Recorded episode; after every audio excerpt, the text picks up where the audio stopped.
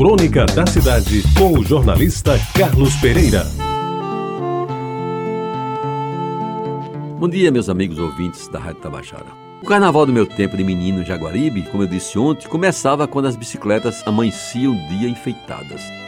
No sábado de manhã, dava gosto ver os adornos em papel celofone que cobriam os raios das rodas. O vermelho, o azul, o amarelo e o verde predominavam. Além dos raios coloridos, os ciclistas também faziam soar um barulho que aumentava com a velocidade das bicicletas e era típico do carnaval de Jaguaribe daquele tempo. Pois bem, o carnaval de antanho era emoldurado pelos blocos dos sujos, pelos estandartes dos ursos em busca de notas de mil réis e principalmente pelo mela-mela, divertimento, aliás, que era de agrado da maioria.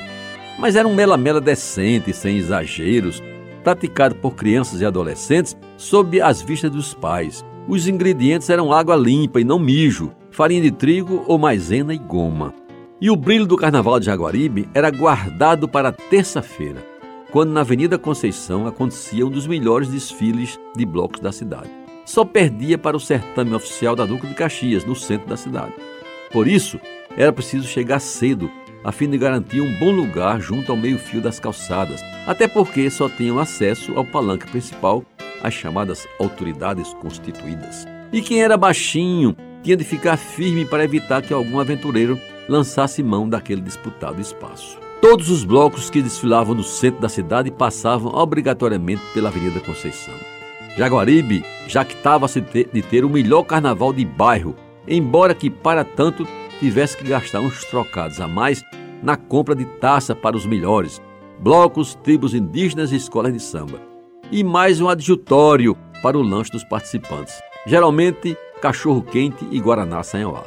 O destaque, meus amigos, ficava com o bloco que ainda hoje existe, Piratas de Jaguaribe, que era composto por gente conhecida e que por isso mesmo granjeava maiores aplausos vindos dos parentes e amigos que assistiam ao desfile. O bairro também tinha festejado a escola de samba Noel Rosa, cuja sede ficava na Floriano Peixoto, e que, num ano de glória que eu não lembro qual foi, ganhou o desfile oficial da prefeitura do centro da cidade, sendo recebida na Avenida Conceição com intensa festa saudada por milhares de pessoas. Havia ainda a apreciada tribo indígena africanos da Torrelândia, sempre muito aplaudida, e cuja exibição levava suspense à plateia, mormente na hora em que os guerreiros encenavam a dança da morte. Dizem, aliás, que certa feita o ritual foi executado com tanto realismo que um dos índios foi ferido de verdade, golpeado pelo tacape do inimigo, tendo se levado às pressas para um hospital. Mas, meus amigos, o ponto principal do carnaval de Jaguaribe daquela época era, sem dúvida, a apresentação do Clube Esquadrilha V. Quem não se lembra dele?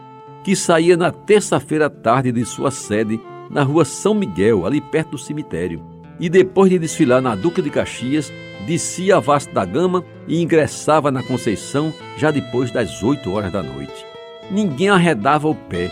Todos se comprimiam para ver o vistoso carro alegórico, um avião completo, com cabine, fuselagem, asas e até trem de aterrissagem.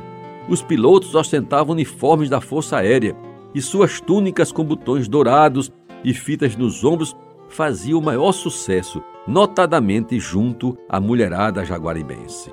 Quando o bloco passava em frente ao palanque, sua orquestra atacava com o frevo vassourinhas e todo mundo corria atrás até a dispersão na 1 de maio.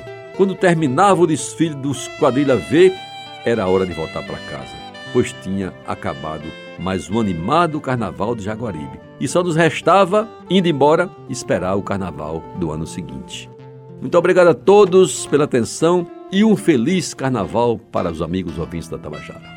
Você ouviu Crônica da Cidade com o jornalista Carlos Pereira.